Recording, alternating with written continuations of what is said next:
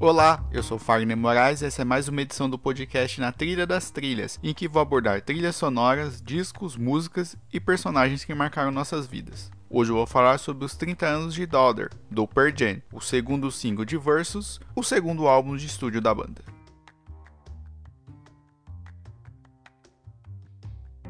Mas antes, uma palavrinha dos nossos patrocinadores.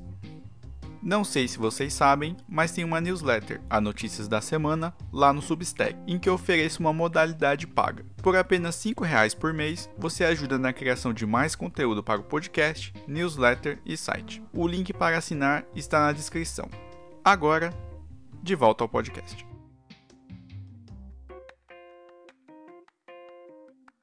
O Pearl Jam fez parte da leva de bandas que, impulsionada pelo sucesso do Nirvana, acabou se transformando em um símbolo de uma geração que buscava identidade e sonoridades próprias. Gradativamente, após o lançamento de Ten, o primeiro álbum de estúdio, eles foram crescendo e, quando viram, estavam em um furacão de sucesso imparável. Com o andamento da turnê, a fama começou a atormentar os integrantes, principalmente o vocalista novato Ed Vedder. No final de 1992, eles participaram do Saturday Night Live, lançaram o MTV Unplugged e participaram de diversos festivais. Enquanto isso, brigavam com a gravadora Epic ao recusarem a gravação de um clipe para Black. Não seria a primeira, nem a última vez, que eles brigariam com pessoas mais poderosas do que eles. No início do ano seguinte, eles entraram em estúdio para a gravação do novo álbum. A expectativa era, claro, manter o sucesso do trabalho anterior e transformar o Pearl Jam em uma das grandes bandas do período. Com Brandon O'Brien na produção, eles entraram no seguinte acordo: após os ensaios e gravação, as músicas seriam mixadas uma por vez. Diferentemente de Ten, as canções foram feitas a partir de jams e opiniões de todos os envolvidos no processo, uma coisa que fazia o trabalho ser mais coletivo do que nunca. Uma dessas músicas era Daughter, que traz uma história muito peculiar de como acabou sendo trabalhada e retrabalhada até o último momento da gravação para se tornar essa forte balada admirada pelos fãs e uma das mais tocadas em toda a história do grupo.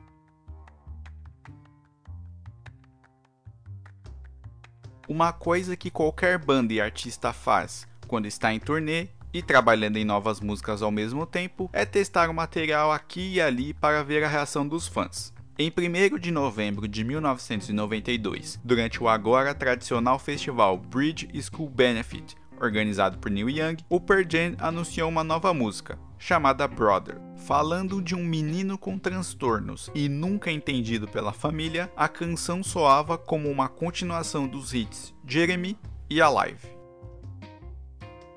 A demo de Brother foi trabalhada pelo guitarrista Stone Gossard, o baterista estreante em estúdio David Abruzzese, o baixista Jeff Amick e Vedder, e essa parte foi rapidamente resolvida entre eles mas ainda havia espaço na letra para alterações e acréscimos. E, mesmo depois da estreia, a banda ainda tocaria mais uma vez antes do vocalista decidir que precisava de mais alguns meses até chegar ao resultado desejado. Por exemplo, a letra inicial falava de um drama familiar mais amplo, tudo muito espalhado em sessões e pouco focado no personagem principal. Durante o período de trabalho, o guitarrista Mike McCready revelou, anos depois, ter sido o solo em que mais quebrou a cabeça para resolver, e o resultado surgiu após meses gravando, regravando e descartando material durante as longas viagens de ônibus entre uma cidade e outra. Quando finalmente tiveram um tempo para entrar em estúdio, O'Brien ouviu a demo e sugeriu mudanças no andamento que a banda havia planejado para a faixa. Nesse meio tempo, sentindo a pressão por precisar escrever todas as letras, Vedder simplesmente desaparecia da vista de todos por dias.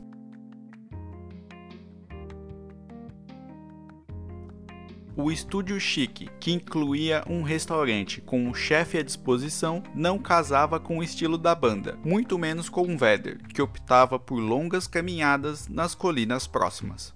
Foi durante um desses passeios que ele resolveu mudar a letra ao focar na história central da personagem, agora uma mulher, com déficit de atenção e dificuldade de aprendizagem, que pouco contava com o apoio das pessoas que faziam parte do seu núcleo diário de convivência. Com a letra resolvida, faltava a banda mudar o arranjo inicial. O'Brien sugeriu experimentar uma abordagem menos raivosa e mais sutil, com Gossard no violão, Emmett no contrabaixo e Abruzzese mudando a configuração do bumbo, da caixa e do surdo da bateria. Quando eles tocaram a nova versão, já chamada de Daughter, sentiram ter algo diferente ali. Rapidamente acertaram tudo e logo mixaram a música para não perder o embalo.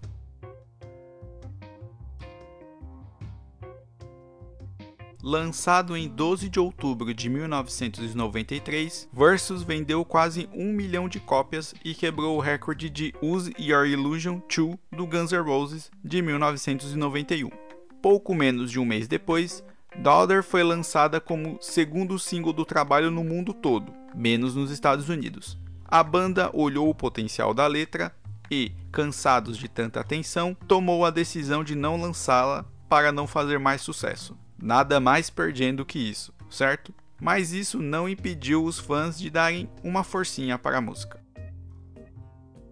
Inelegível para a parada da Billboard, os fãs passaram a pedi-la nas rádios, o que fez a canção entrar na posição 28 da parada semanal do país. Outros começaram a pedir para amigos e parentes para trazer o single de fora, e teve quem importasse o single diretamente das lojas da Inglaterra um dos grandes momentos das apresentações do Pearl Jam, Daughter foi tocada até o momento da publicação desse podcast 537 vezes e está no top 10 de músicas mais tocadas da história do grupo, e a canção é uma lembrança de um momento muito específico da música que deu ao mundo uma banda que jamais deixou de lutar e fazer exatamente o que acreditam mais de 30 anos depois.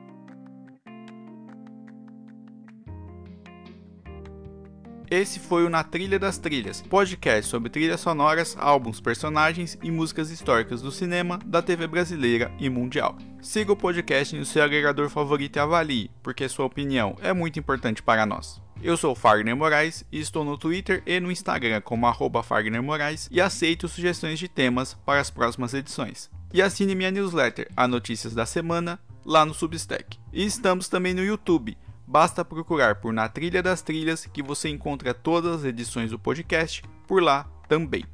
É isso, até a próxima.